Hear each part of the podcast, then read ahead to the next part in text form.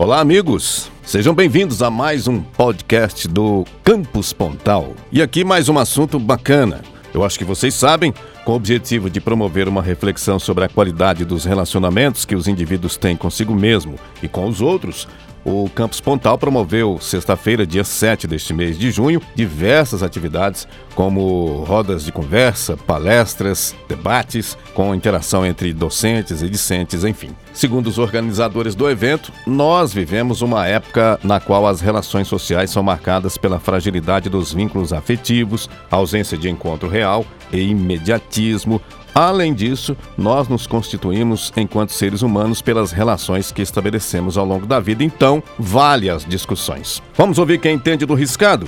A doutora Larissa Guimarães Abrão, que promoveu a palestra Com Açúcar com Afeto, Comunicação, Intolerância nas Relações, enfatizou a necessidade de colocar o tema na pauta do nosso dia a dia. Essa é, é, é uma premência da sociedade hoje. A gente está vendo o esvaziamento, a superficialização das relações amorosas, sejam em níveis conjugais ou é, nos níveis macrosociais. Então, acho que é uma temática bastante importante para a gente discutir.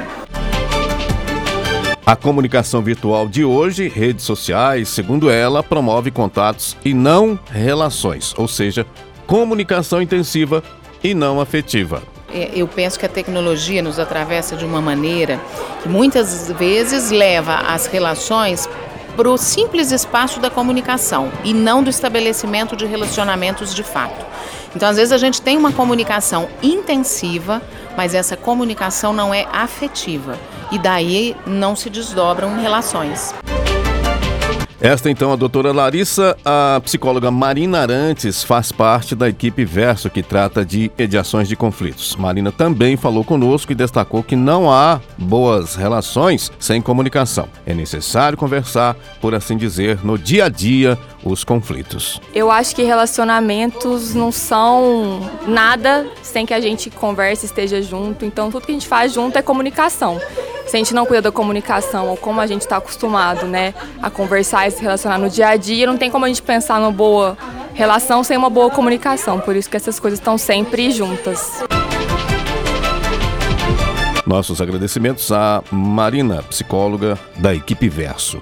Ana Flávia Manfrim também participa conosco. Ela destaca o papel das redes sociais que atualmente impactam e são realidade na nossa vida afetiva e coloca um termo interessante que define esse tipo de comunicação. São contatos, preste atenção, ó, despessoalizados. Acho que as redes sociais e os nossos modos de se relacionar atualmente, eles contam de um desafio cada vez maior, que é pensar o como a gente se comunica, né? Então, nas redes sociais, muitas vezes as pessoas estão despessoalizadas, não tem a ideia de quem está me contando, quem está me falando isso. Isso às vezes cria um clima de que posso falar tudo, de que as coisas que eu falo não importam, não tem um efeito. Então eu acho que o modo que a gente pensa de comunicação, ele precisa ser pensado para todos os âmbitos de onde a gente se comunica. Então, desde as redes sociais até as nossas relações interpessoais, né? Que é pensar como que a gente cuida dessas coisas que a gente diz, como a gente diz e pensar que isso tem sim efeitos e como que a gente tenta promover efeitos que promovam melhores formas de se relacionar. E com a colaboração do nosso amigo Márcio Gama, do Campus Pontal, falamos também com a Flaviana Franco Naves, psicóloga da equipe Verso também. Flaviana fala do papel da tolerância dentro do diálogo quando praticada nas relações afetivas. Mesmo a gente pensando em como a gente inicia, como a gente permanece, como a gente sai de uma relação, o diálogo é importante, né? Porque daí a gente vai estar cuidando do começo, do meio ou do fim dessa relação. Né? O diálogo pressupõe inclusão, pressupõe inclusão é, de todas as partes, né, que estão envolvidas naquela relação. Então, acho que é um pouco isso, assim, né? Se a gente pressupõe inclusão, a gente está aberto para o que o outro vai dizer, a gente está aberto para a diferença que o outro vai trazer para nós. E daí a gente vai incluir e coordenar as ações juntos né? Tanto para se um relacionamento for perdurar, quanto se ele for para terminar também, né? Na internet, como são coisas muito fugazes, né? Muito rápidas, a gente tem a mania de achar que aquilo não vai ter efeito. O que a gente vai falar não vai ter efeito no outro. E tem efeito, né? A gente se coloca de um jeito muito despreocupado, como se as nossas ações não fossem ter mesmo é, efeitos bons ou ruins nas outras pessoas. E elas sempre, elas sempre têm.